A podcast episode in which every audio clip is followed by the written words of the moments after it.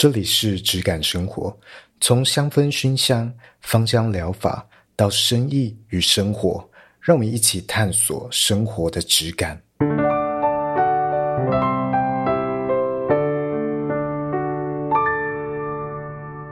Hello，我是伊登。那今天呢，来宾是我的高中同学，他他是一个蛮特别的人哦。有多特别呢？就是我在讨论跟他讨论今天的主题的时候，他给我丢了一些大纲整理，然后是用书法写在宣纸上 传给我啊。那他是一个很有想法的人，但是不代表绝对正确。但是，嗯。很适合来交流一些特别的主题。好，那他是喜德，跟大家 say 个 hello。嘿，大家好，我是找不到圆珠笔，只好用毛笔写字给一等的喜德。那今天要讲一个主题比较特别，就是聊，算是用。墨子的一个题目来引出我们想要聊的主题啦。我刚好在这个最近在 YouTube 上面看了这个墨家相关的简介介绍，但是我之前对这个墨家没有太多的了解。那喜德他也不是墨家相关的专家啊，只是他可能读中文系啊，然后又对这一些经典哦稍微有有在看。然后他又是属于论点比较犀利的人，所以我们今天来交流一下，好，来讨论一下。那其中我为什么会想要录今天这一集，是因为，诶，墨家里面有一句话让我有一点，呃，有点想法。这句话就是兼爱。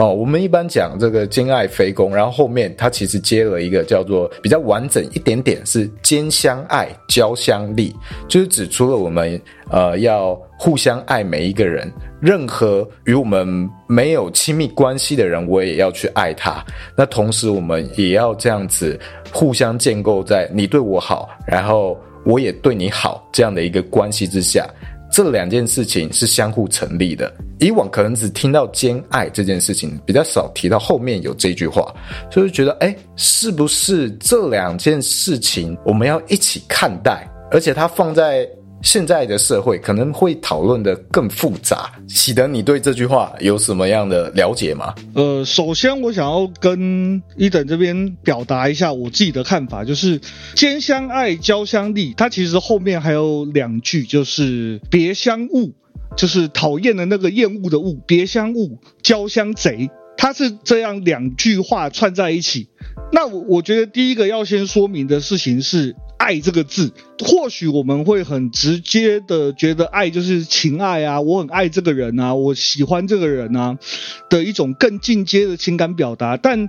在我个人的看法里面呢，我觉得墨子他在提到这个爱，他其实更想要表达的是一种人跟人之间的关心、关切跟在乎。因为他在他的时代里面，呃，有很多的战争嘛，那导致于说，他认为说啊，人们之所以会去掠夺别人的资源，去欺压别人，是因为我不在乎别人，我不在乎我之外的人，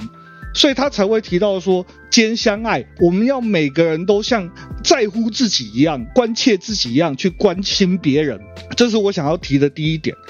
那。在他的兼相爱、交相利的这个概念里面，其实是一个非常恶缘，然后也很简单的想法，就是啊，既然大家都互相欺压，那这样子，如果我把每个人都当做自己一样在乎，把我能得到好处分给每一个人，那这样子不就天下太平了吗？但也像伊登刚才讲的，这个其实是已经是两千年前的一个概念。到我们今天，其实所谓的交相利，我们已经变得很复杂了。在乎这个人，但我不见得我全部的资源我都会给他。我能做到兼相爱，但我不见得能做到交相利。这个也是我觉得我们今天可以讨论的一件事情。我觉得光是兼相爱这一个想法就非常的，我觉得非常的高诶，高到一个很。你很困难去想象的地步，呃，这我非常同意，因为以我自己就是读墨子这本书得到的一个感受是说，其实墨家他与其说他像一个思考体系，我觉得他更像是一个宗教，包含他后面有些篇章讲到所谓的呃冥鬼啊、上同啊这些其他的一些墨家的概念，它其实是比较宗教式的，在告诉你说，哦。我们就是要把某一个精神，像他这边提到的是相爱嘛，兼相爱列为最高的精神总指挥，我们就要往这个方向去前进。其实这就是像西方，像天主教，上帝说他爱世人，所以我们人要互相相爱。其实他也没有跟你去解释为什么说上帝爱你，然后上帝怎么爱你，他只要你去相信这件事情。那其实跟墨子他想要表达的概念，我觉得是比较接近的，不会像是儒家或是道家，他会跟你解释啊，我们为什么要符合这件事情，符合这件事对我们有好有什么好处？墨子其实不太谈这个。他只会告诉你说，哦，就像你刚才讲的，就是，哦，这是一件很高的事情，那我们必须努力的往这件事情做到，它才可以解决我们的问题。哦，它有点像是企业理念哦。我们这 这间公司，我们的理念就是要大家兼相爱，就像神爱世人一样。在这个当时的时代背景，有这样的一个崇高崇远的目标可以去前进，或许是当时一个蛮重要的一件事情，也是可能在沟通上比较可以降低成本，然后可以去宣传的一个方式，或者是。呃，他们的呃思想中的最高的那一个条约，我这边稍微补充一下啦，因为我们所谓的九流十家、儒墨道法明农杂、阴阳纵横小说家，其实，在这些先秦的学派里面，他们都是有呃一个目的，就是替政治服务。不管你是儒家、道家都一样，他最终的目标都是要我如何去治理天下。那在呃墨子他所处的时期，已经到了战国时期，当时是所谓的百家争鸣，那所有的学说都希望他可以去争取更多的认同。那基于其实墨子本身他有儒家的背景，他是理解儒家是如何运作的。那他对于这种非常呃相对来讲比较理性，然后比较去建构社会的架构的方法，他是非常不认同的。那他把他自己所谓像是兼爱非攻这种很精神性、很感性面的理念放到他自己的思想体系的中心，其实就像我讲的，我会认为他比较偏向宗教思想一点。可以理解，他可能更感性一点点。或许也是更感性点，讲到爱啊这些，或许对于当时更好传播一些，也不一定。行销层面的考量也可能有这方面。对，我在这方面我非常认同，就是我觉得真的是行销方面的考量了，因为。我稍微讲一个题外的比较有趣的是说，像孔子他是春秋时代的人，《论语》里面会记载很多孔子碰壁、孔子被人家呛，然后孔子被人家骂，甚至被他的学生指出孔子哪里不对这样的记载。可是到战国时期的著作，比方说像庄子、墨子、孟子这几本书，我提到这几本书。他们里面不会去讲说去质疑他们的老师总指导者有任何的问题，因为他的目的就是要争取更多的学生。哦，这有点像是我们现在企业出书，或者是这个成功人士出书，诶，那本书就是在塑造他的个人品牌形象。对对对对对对，里面如如果出现什么困难哦，他要克服，那些都是为了塑造他呃后面的丰功伟业，是可以理解。那今天为什么要谈这个主题？其实是当我在看到这句话，看到 YouTube 上他介绍讲这句话，跟介绍这个兼相爱、交相利这句话的时候，其实我最第一时间想到就是我在做这个行业，在做精油。那精油呃，它很复杂，它很常会去聊到。诶，纯不纯啊？或者你要为这些很纯粹的产品去贡献，它你非常有理想去种这一些很有很有纯度、很纯粹的植物，也有点像是有一些小农要做这些很好很棒的蔬菜、蔬果的这些概念。但很多时候，光是有爱，你对这件事情有抱负，可能还不够，你要有足够的利益。可能去提供或者提供这个社会去跟社会交换，你才有足够的利益能够让你存活下来，这是蛮现实的一面。可能也跟这个人与人之间，我觉得也有一些些关系。那我接下来想到的可能会是慈善这一件事情，就我们在生活中可能会看到很多的慈善团体、慈善机构，那他很希望大家去，也许捐款啊，协助他们，但是。可能光是有爱的捐款，不是很能够让他们持续下去。或许我我觉得他们可能也需要建立他们自己的商业模式，例如像是呃政府去说啊，你企业去捐款，你可以去减税，然后你可以去抵税这件事情，诶，让企业可以去塑造一个捐款的美好形象，然后慈善单位也可以收到捐款，而有这样一个有一个利益的交换，那他们之间的。这个爱或许也更能够长久持续，这听起来是不是会很太过于赤裸裸？你让我想到一个一个案例，就是网络上呃，应该说很多人应该有听过，就是呃，现在有很多爱妈爱爸，他们会自己去圈一块地，然后去收养流浪狗、流浪猫。对，然后。呃，我想大家新闻上多少都有看到，就是他们那种很惨啊，就是什么，呃，三不五时就要断粮了啊，然后凭着就是爱爸爱妈，就是一股热血啊，然后有人甚至是挨骂啊，然后把自己倾家荡产就来养这些狗，养这些猫。我想不会有任何人去质疑他们的爱，可是就像你刚刚说的，就是他们是不是缺了一个？呃，完整的的商业模式，让他们可以有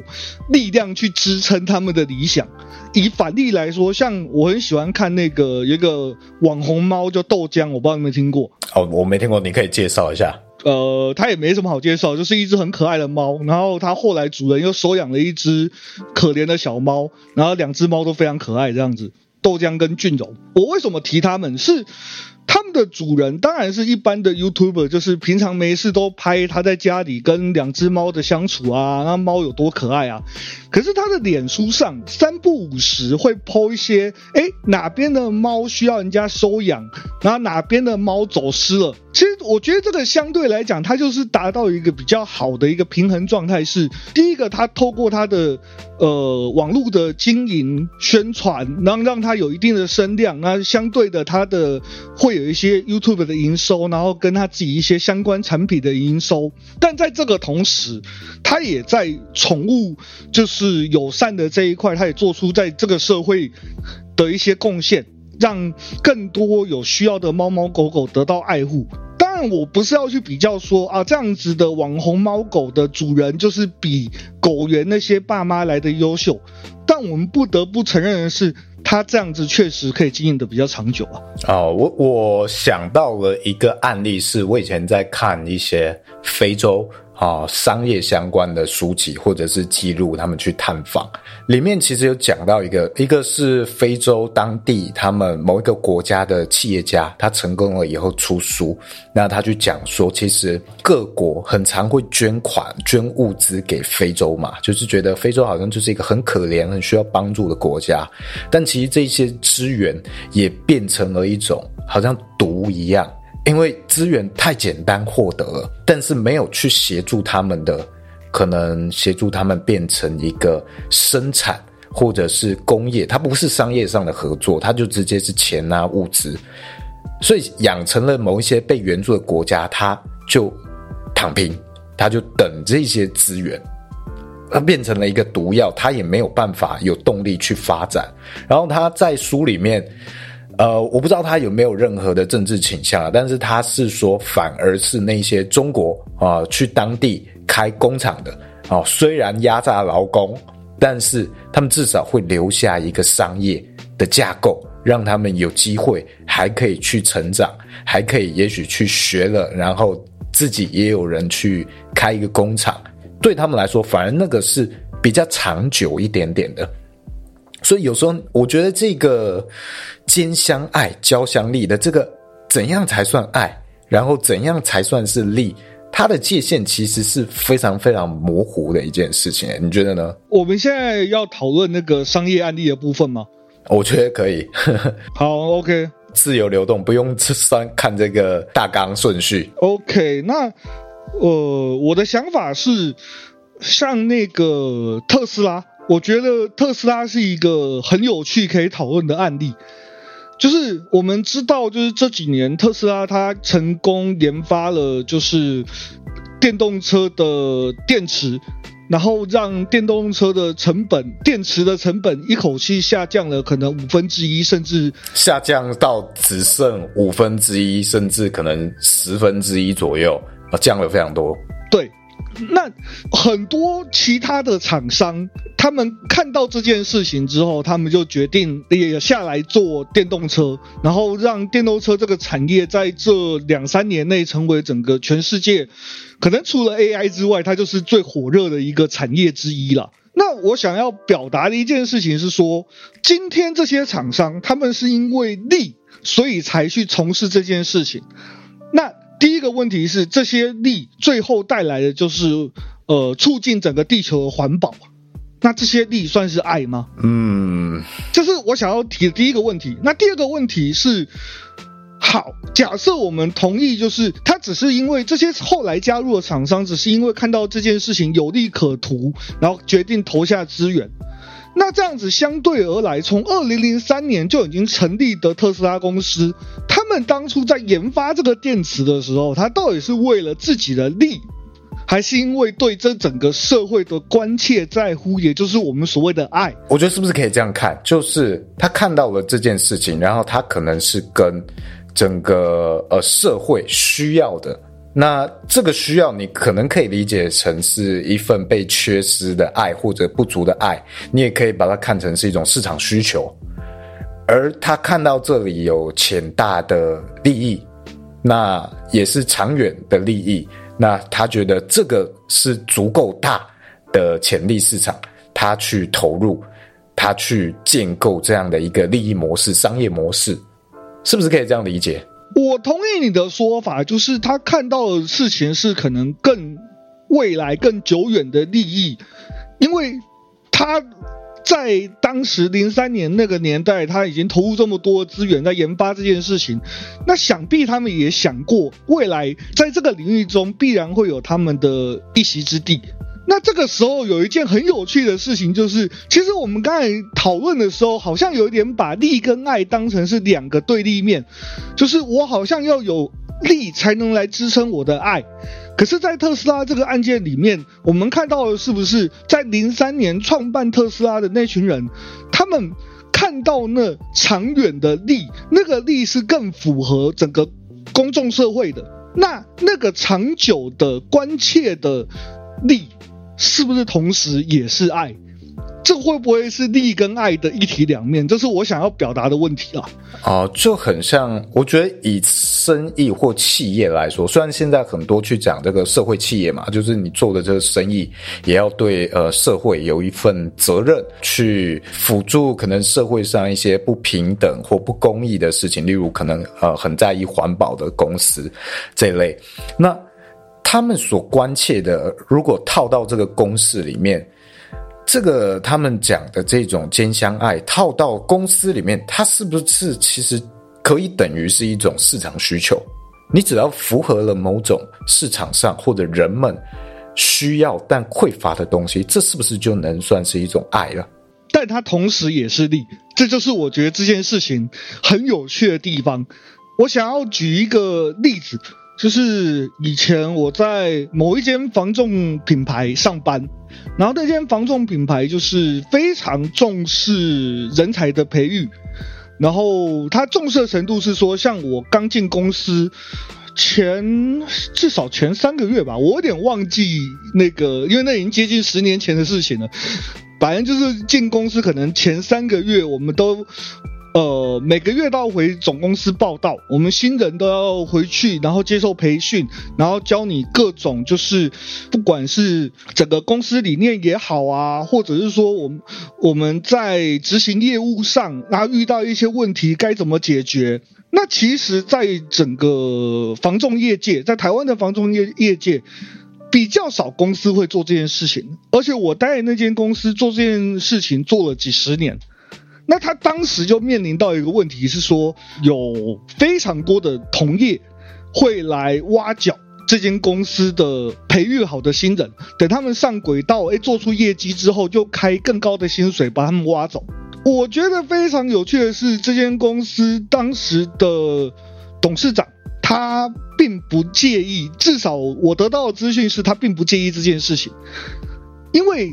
从后来的结果来看，我自己在从事业界的时候，我其实遇到很多。呃，我公司毕业，然后出去可能去别的地方做，或是甚至自己开房中店的学长学姐，哎，其实，在跟他们沟通的时候，会发现，哎，我们其实有很多相近的理念。那很多事情，我们都是以客户的利益为优先。那这样子有这样的共识，在沟通之下，坦白说，是真的比较容易的。那是不是说？他在做这件事，长期以来，当时这个董事长在做这件事情，长期以来，好像让他自己的人才一直被挖角。哦，在同业来看，可能会觉得啊，你怎么那么笨？对，我想要说的就是这个。那可是日子一久，诶，他反而在某种程度上改善了整个从业环境。然后让后面进来的人其实不用去体验到真的可能二十年前、三十年前那种所谓的砍高啊，然后或者是一些比较恶性的竞争。但不是说今天的房仲业完全没有恶性竞争，还是有。但我想在这个环境的改变下，真的已经缓和很多了。哦，但是他要够大咖，然后还有他的企业要活得够久。如果你这个崇高的理念没有足够的本钱好或时间来支撑你的话，搞不好你做到一半你就你就倒了，撑不下去了，人都跑光了。所以这可能又还是回到刚刚讲的交相力，你要有足够的利益可以去支撑你。但我觉得这边我可能就要提一点相反的意见啊，我觉得不见得是你要有足够的资本，因为。当时我讲的这间公司，他们在做比较完整的新人培训系统的时候，它其实也不是市面上数一数二的大公司。当然，我不会否认这一定有运气的成分在里面。我觉得任何的当今，不管是谁，他能获取今天的成功地位，或是怎么样做出一定的成果，再怎么样都多多少少会有一些运气成分了。但我们如果排除这些我们不可控的部分，是。你能不能坚持你的理想，然后跟环境对抗到什么程度？我们说回特斯拉的案例，在那个伊隆马斯克入主之前，他们其实也是一间名不见经传的小公司啊。当时零三年啊，我们不要讲零三年，零八年我们念高中的时候，谁知道特斯拉是干嘛的？那在这个前提下，支撑他们继续研发这些所谓的。未来可及的利益，未来可造福大家跟自己的利益，我觉得支撑的那一股他们的意志，我觉得是大家可以去想一想，这是不是对于利跟爱的另外一种解释？我觉得其中有一个，如果以特斯拉来讲的话，我觉得其中有一个关键就是本事这件事情。例如你的房仲，他可能你们的房仲有独特的培育体系，所以你。培育出来的业务好了，可能呃素质比较好啊之类的，也许能够作作为一个你们企业的突破点。那如果特斯拉来讲好，是它的这个技术能力特别好，它做出了市场上没有的电池，呃，比原本的电池还要好好几倍的这件事情，让它可能可以滚动这样的一个模式，或者是它的追求滚动了起来。如果我今天作为一个想做电动车的公司，或者是电池公司，我做不出它那个电池，我这件事情可能就我可能创造不出一个足以被卖到全世界的电动车。所以这个技术或者我们讲专业能力要足够，这件事情或许会是串接这两个爱与利之间，在商业上一个很重要的一个事情。这边我可能还是要提一点点相反的意见啊，就是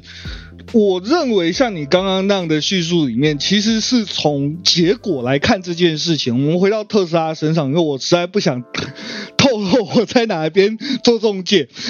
特斯拉他们在研发这个电池的时候，我可以很笃定的说，我相信。就算是他们当时公司内部的员工，也不会是百分之百相信他们这个技术独步全球，以及他们这个技术就算真的独步全球，百分之百能够研发出来。毕竟在整个放眼整个世界的新创产业，有太多这种无疾而终的概念或想法。我觉得我想要表达的是，你如何先相信。然后再去看见这个概念，就是你如何坚信你在做的事情一定是对的。因为我们现在是后见之明，我们知道哦，可能零三年他们成立特斯拉这间公司在研发这个电池，哦，未来会大获成功。可是，在零三、零四、零五、零六、零七、零八这些年年份里面，谁知道这个东西会成功啊？也只有他们公司的掌舵者很坚信这个东西一定会成功，他才能继续往这个方向走。所以，其实回到利跟爱这件事情，我觉得他有的时候会不会是支撑着这些掌舵者继续往前走的是爱，而不是很单纯的利。又或者说，这个利跟爱，他一体两面，他就是很坚信他未来一定能看到这件事情，他才愿意持续的走下去。哦，我觉得刚刚你讲的这边，可能爱他会比较像是我们讲的一个愿景，呃，一个理想世界。那刚刚你提的这一点，我觉得它其实是发生在比我讲的时间点更早的地方。我讲的时间点可能会是在他们做了。最小的尝试确认了这个电池可以成功，他拥有这样的技术之后，我我我觉得这件事情才成立。但是你讲的重点可能会是在，在他们尝试这件事情做出电池之前，先要有这个相信这件事情的愿景，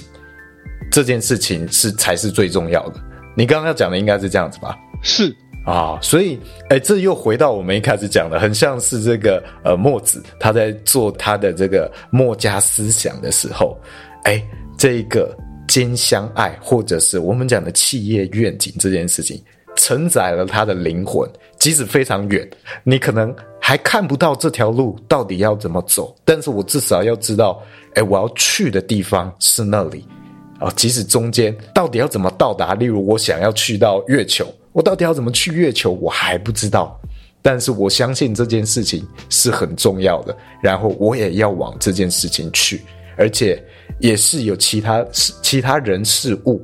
可能会因为这件事情而受贿，是这样的一个逻辑吧？我同意。而我讲的这个专业。专业力这件事情，可能是先要确立了这个愿景跟方向之后，它是可能接下来一件比较重要的事情，才能够去去建立一个比较能够交相利，也许一个呃利益体系，来维持它持续前往这个他们的兼爱这个远大的目标。这个其实也是墨子讲的，因为我们现在看原文是只有写。兼相爱，交相利，但其实，在就是原著里面，他其实提到的是，我们必须先兼相爱，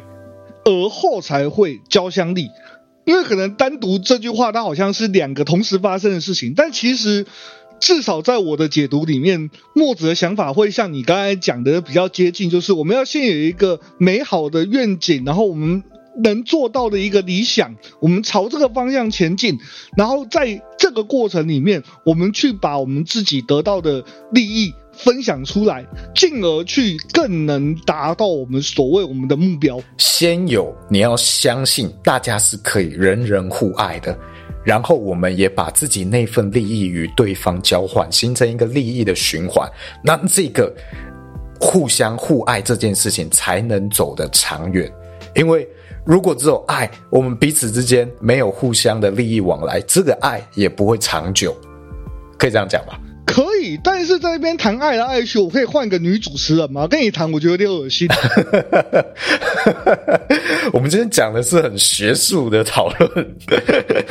好，那这样子讲，我觉得就可以来讨论一下人与人之间可能比较直接粗暴的，也许是两性之间这个。也可以去套用吗？兼相爱，交相利。那这样子好，好像是在讲说，我们要相信我们彼此是可以互爱的。那我们来共构或者是经营这个交相利。我觉得这件事情，我还是要先稍微谈一点点墨子，再来回答你这个问题。就是说，首先在墨子的概念里面，他之所以用所谓的兼爱，就是“兼”这个字是等于是平等的散发出去。它的概念来自于相反的私爱，所谓的私爱是我只爱我自己，以及我只爱我的家人。所以如果我回到以墨子的角度来看。两性这件事情其实是私爱，对伴侣关系之中，它可能就是一个私爱，它是你本来就会这么做的事情。哦，我觉得有一个很有趣的例子，是你有看过那个《复仇者联盟：终局之战》吗？哎，有，等下有有暴雷吗？有暴雷吗？这都。西元几年了，让我爆个雷也不过分吧？好，好，那如果如果有观众很在意终局之战剧情，你就快转一分钟。你那边还来得及，我告诉你，台积电六百的时候就要卖。好，你继续讲。好，OK，我想要提的是两个角色：钢铁人跟美国队长。有趣的事情是，我们如果看这个两个角色在整个漫威的电影宇宙里面的发展，我们会发现。钢铁人他一开始是一个只在乎自己的混球，他不管什么事情，就算像第一集，他其实根本没有去拯救任何什么拯救世界啊，维护城市和平啊，他只是在解决一个盗窃他技术的公司的长辈，只这样的一个纠纷而已。然后他这整个人的形象塑造都是一个自私自负的一个天才，他就是很很像马斯克，呃，所以大家都说马斯克是现实生活的钢铁人嘛。对，但可是到终极之战结局的时候，他为了拯救世界，奇异博士跟他比一的时候，当然不是说这个宇宙只能有一个福尔摩斯啊，他知道他自己必须牺牲的时候，他毫不犹豫，他把无限宝石带到自己手上，然后把萨诺斯他们消灭，换取了。整个世界的和平，但他他同时当然他也知道，他必须承受那个强大的副作用，导致于他自己死亡。这个角色的走向就很有趣哦，他是从一个私爱，只爱自己，然后到后来他爱他的秘书，就是所谓小辣椒，然后到更后来他爱他的徒弟蜘蛛人，然后他爱他的团队，以及他到最后他把他爱扩散出去，他爱这整个世界的人，他是从一个小我的私爱到一个天下的兼爱。那我刚刚为什么提美国队长？因为美国队长是一个完全相反的案例。他从一开始，他就是为了拯救大家，然后从飞机上跳下去，然后自己被冰封了七十年还八十年，然后错过了他最爱的女孩的邀约。但是当整个故事走到最后的时候，他选择的是回到自己的心之所向，他所爱的人身边，然后去度过自己的余生。我觉得这两个对比之下，其实可以回到我们今天的讨论，就是，呃，我们人跟人之间的关系，我们所谓不管是亲密关系也好，或是兄弟、父母、朋友，然后你公司的上属，我们其实都是在这条两条路线里面来回挣扎。那这我们刚才提到钢铁人或是美国队长会被我们称之为英雄，是不是因为他们在散发自己的爱的同时，也兼顾了到自己？又或者说，他们在兼顾自己的同时，也把自己的爱散发出去。那我问你一题，你觉得萨诺斯他毁灭算世界算是一种兼相爱吗？因为他有自己的想法。哎、欸，我觉得是、欸。哎，你觉得是？因为他的故事背景是他觉得宇宙已经太拥挤了嘛，资源不够了，然后他所以他要消灭世界上五十趴的人类，然后人类才能够继续，呃，也不是说人类生物才能够继续活下去，智慧生物。所以他其实是为了宇宙，诶，他就是为了大家去杀死一半的人。其实我老实说，我蛮认同萨诺斯的理念，除了他数学不太好这一点之外，就是你知道消灭一半人口，你有资格说他数学不好？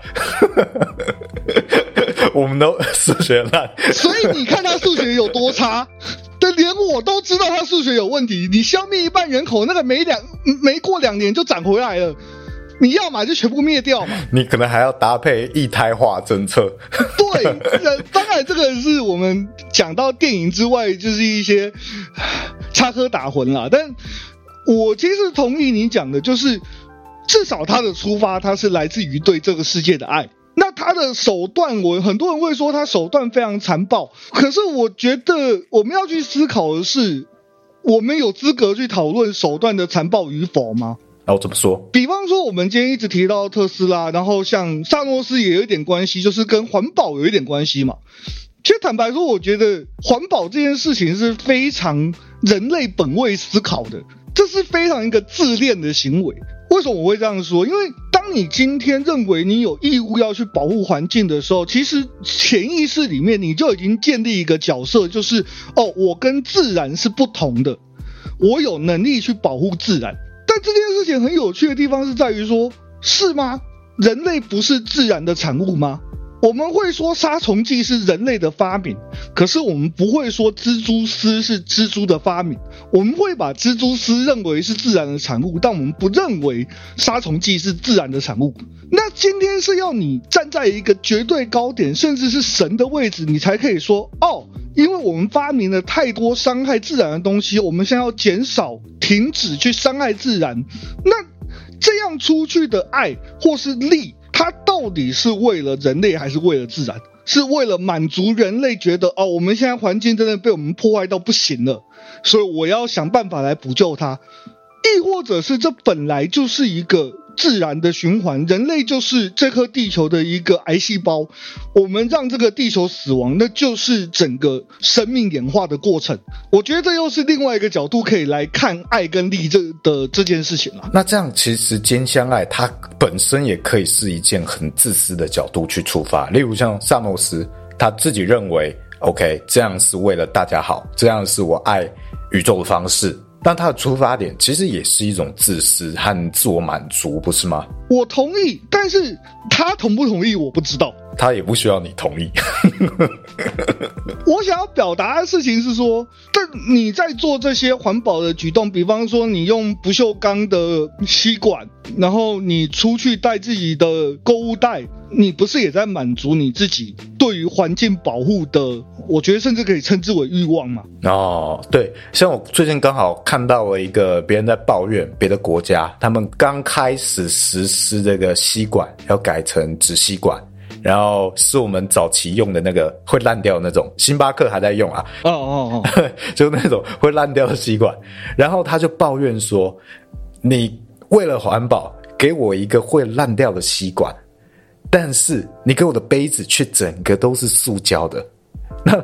吸管只占这个塑胶的比例，整个的比例可能二十分之一不到。你可不可以给我一个？”环保的杯子，但是吸管给我用好一点的。你这个讲法蛮有趣的，我没想过。那我们现在台湾当然是这部分已经进化了嘛，我们已经走过那个最痛苦那个吸管会烂掉的阶段，现在已经很不错，有一些什么纤维化的吸管哦，它也是环保吸管，然后不会烂掉。呃，我推荐肯德基的吸管，肯德基的纸吸管很好用，真的。哦，我 我没有印象，我下次注意一下。但是很多素食店，它现在不是改成连那个吸管都不用了，直接用那个杯子杯盖打开，对，然后开一个孔，你就直接倒着喝。对，然后我们的塑胶杯基本上也消失了，已经我记得已经规定要换成这个纸杯了。哼，是哦，所以我们已经走过中间最痛苦的那个阶段了。所以有时候他可能为了这个，可能我们对。环境的兼爱和想象，它中间可能会走过一些，也许有点不合理的路，但那个是不是他为了这个他长远的理想，势必要走过中间那一段崎岖？这是可以接受的吗？等于也有点像是萨诺斯，他为了这个宇宙的和平，他可以接受有五十趴的人必须牺牲。那为了这个环保。杯环保吸管的诞生，我接受中间的一些可能碳足迹，其实有一点不合逻辑。我觉得这个问题非常有趣的地方在于说，就是你为了最终的长远的利或者爱，不管是哪一哪一者都好，就是我们为了最终的理想，你中间你可以牺牲多少？我的答案是，如果问我个人的意见啊，是我能接受我这样的牺牲，因为。人类历史不就这样发展而来的吗？是啊，我们永远都是在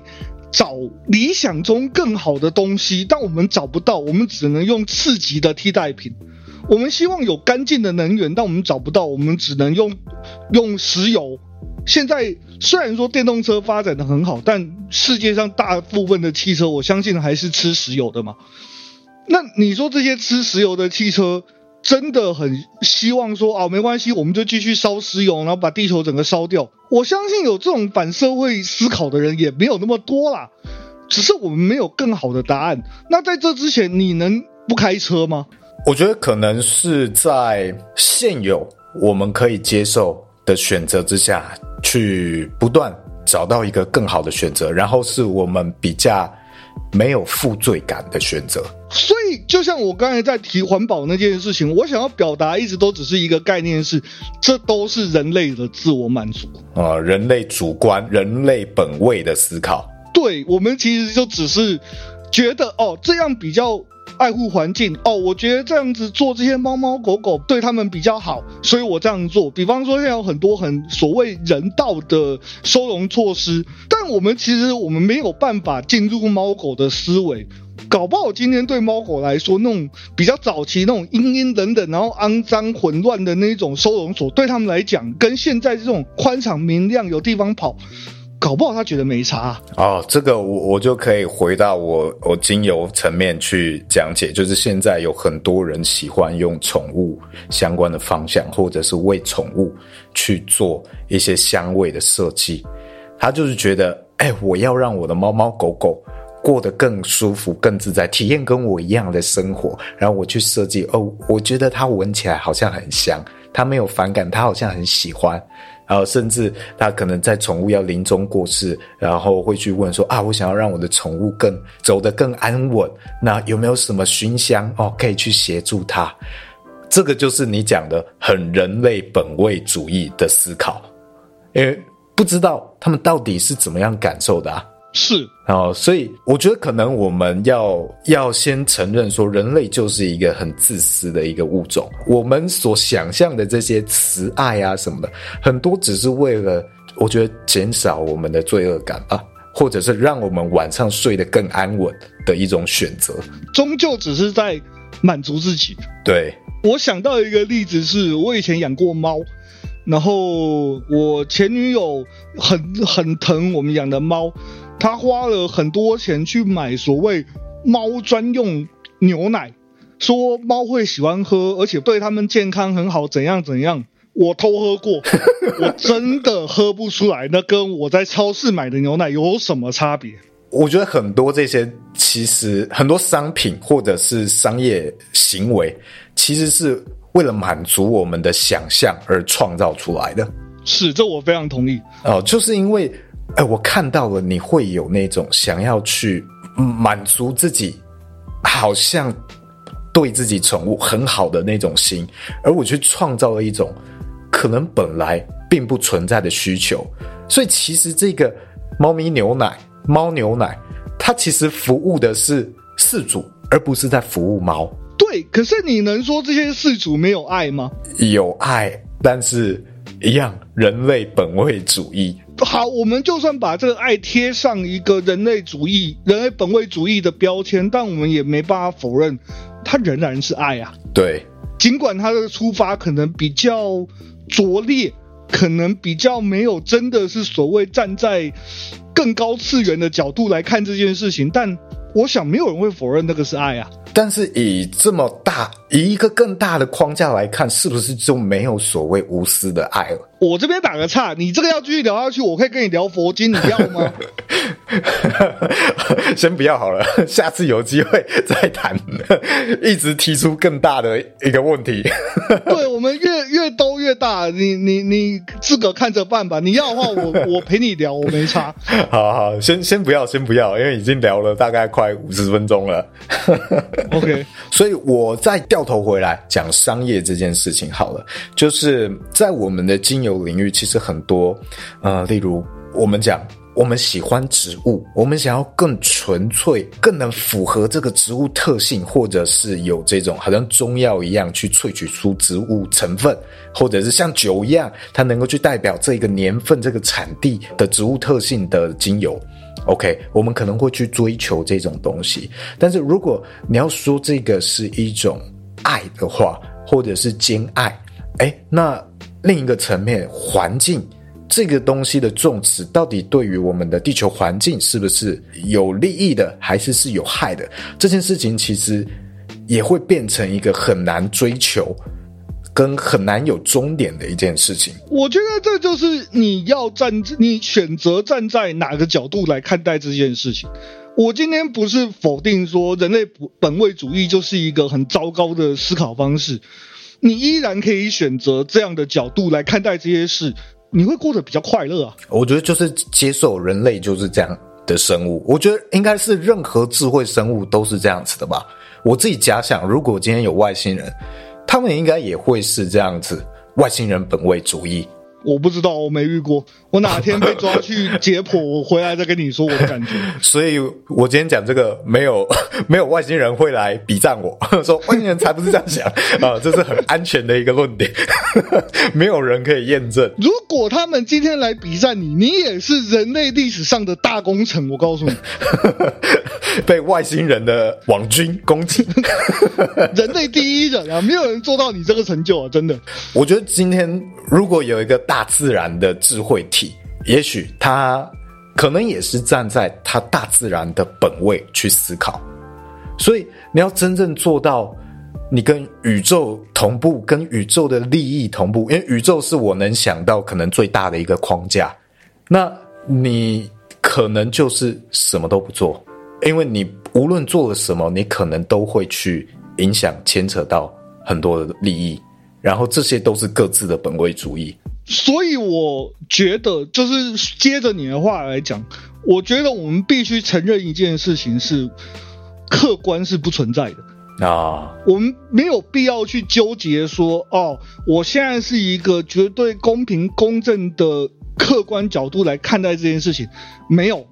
那只是你站的高度够不够高而已。那如果我在了解了呃，可能两方的论点之后，我还是能够。更接近一点这个客观，只是它没有绝对客观这件事情，可以这样讲吧？我不太同意耶，因为那这样子你接近那个客观是什么？那不就是你某一种主观内的想象吗？等于是在这两点之间，正反之间，可能这正反本身也就是一种主观了嘛。是啊，我想表达的就是这件事情啊。你你所谓设定的正反，那也来自于你的架构，不是吗？啊、呃，所以这个客观也只是存在于这个正反两个极点之间，这一个框架之间的相对客观而已。我想象中，或是你想象中的相对客观。OK，所以可能永远都还有一个更大的框架，或者是完全不同的框架。这个可能大家在这之间要去。要去理解到，永远都有不一样的切面，可能这样讲比较适合。我想要表达的是，我觉得没有必要去执着所谓的。绝对客观这件事情，比方说现在年明年年初要总统大选，然后很多评论员或者网红会一直坚持他哦，他们对某一件社会事件的看法是相对客观、相对中立，但是他们依然被对立阵营的人攻击，觉得他们就是哦为了吹捧某些人。我觉得这件事情坦白讲蛮无聊的，因为他到底要多中立才算是中立？每个人都有他的意识形态啊。那回到像我们提的所谓间相爱这件事情，虽然我个人提出我对墨子的爱的解释是，我觉得他认为那是一种关切，是一种在乎，是一种感同身受。好，假设我讲的这真的是墨子的想法，毕竟我跟他时差了两千年，我也不知道他真的是不是这样想。假设他真的是这样想，那我们也没办法证明这个是。绝对的爱啊，那倒不如我们活得轻松一点，选择你你喜欢或是你觉得符合你的价值观的事情去相信吧。如果这样子看的话，我自己会觉得最接近这一些运作或者呃世界或者宇宙很大的框架，我觉得比较能够符合的一个词叫做平衡。哦，是，就是墨子可能在当时他提出了这样庞大的理想。他是为了平衡当时的战争、纷争之类的状况。那在各种不同的论点，例如你讲有这个政党，他提出了这样的事情，那就会有另一派的政党去提出相反，因为呃，可能他们之间的利相斥。那这些其实都是他们彼此之间互相平衡的一个自然机制。那包括像是人类之于自然啊、我们去追求这一些。也只是某种我们在跟另外一个框架之间的平衡，所以相互这些所有的框架之间，可能都有一种平衡的运动模式去存在。那这件事情可能是，也许我们在思考框架的时候，要去想到，哎，是不是有什么东西在这之间去做平衡？我是不是在什么的框架平衡运动之中？我在这个平衡里扮演什么样的角色？也许这样子，你真的要去思考的话，可能可以用这样的角度去理解自己。我觉得你这段话里面，我提取一个我觉得最重要的一个重点是自觉，因为我们没办法达到所谓。真的至高无上的最高的角度来看所有的框架，但你要有自觉，你现在倾向哪一方？我觉得这个是比较重要的。就是谈回到我们讲的兼相爱、交相利，我在给予这个人这些爱，给予这个人这些好处，我有没有自觉？这不见得是他真的需要，或是甚至会让他排斥的事情。这个事情可以谈回来，兼相爱、交相利。其实，在我们当今的，比方说像家庭关系里面，好了。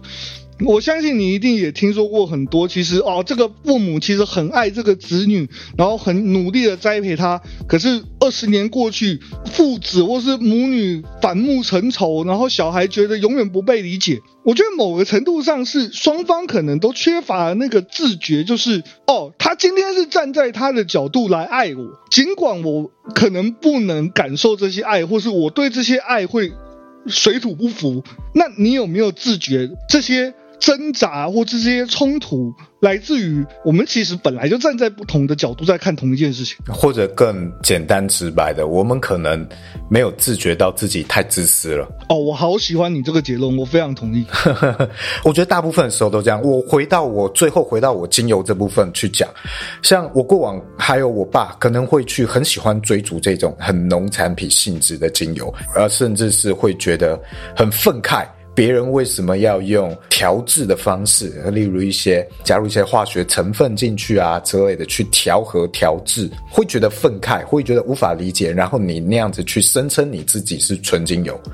但其实，呃，我现在会去看说，其实我们就是完全不一样的架构，只是常常共用着同样的词汇，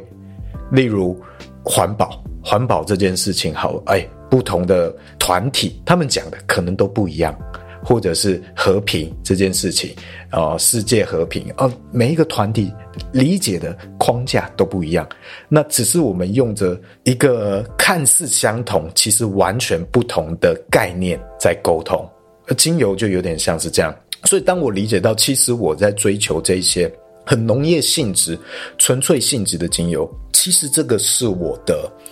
也是我的一种喜爱而已。那某部分。其实也是我一种自私，还有很个人化的一种追求。我不能去抨击说啊，别的框架所理解的这个精油就是不入流，因为那个小宇宙完全不同，它其实是不同领域的东西。我同意你这个说法，然后它让我想到二十世纪的一个西方的哲学家叫班雅明，然后他有一篇文章叫做《译者的任务》。那个译者是翻译者的意思，译者的任务，他其实在谈一个概念是说，今天我们两个好，就算我们我跟伊等，我们都是用同样的语言在进行交流，然后我们同时指苹果这件事情。我讲出“苹果”这两个字，跟伊人接收到“苹果”这个单词进入他的脑中，在我们脑内呈现的图像可能是完全天差地别的。可能我想到是一颗呃烂掉的、红的、有点发黄的烂苹果，然后伊人可能想到是一颗青苹果。这其实还是回到我们对于每件事情，我们其实都有自己固定出发的立场。那在班亚明的文章里面提到说，其实这种隔阂是没办法被消除的。那更重要的是，我们要认知到我们是存在这样的隔阂的。所以他在谈翻译这件事情的时候，他会希望说，我们当然是追求最大公约数的同时，我们要能理解，我们本来就会对同一个事情的。解释或是阐述发生歧义，而那来自于我们就是使用者，就算使用者相同的语言，我们也来自于不同的立场啊。好，那今天就大概可以用这个去做总结，给大家一个小诀窍的话，就是认知到，哎，自己可能是很自私的。然后，也许我们就是在追求让自己好睡的一些选择方式，提升自己的睡眠品质。啊，这可能可以是作为自己做生活中选择的时候的一个指标。你觉得如何？这个可以吧？对，最重要的是要有自觉啦。好，有自觉。我们的兼相爱、交相利。我没有自觉，他他的出发终究还是来自于我自己。了解，好，那今天大概这集就这样。如果喜欢这样的内容的话，可以回馈留言给我们，那也许我就可以跟喜德再规划更多可能这样子呵呵 这样子的讨论。好，那我们就下集再见，拜拜，拜拜。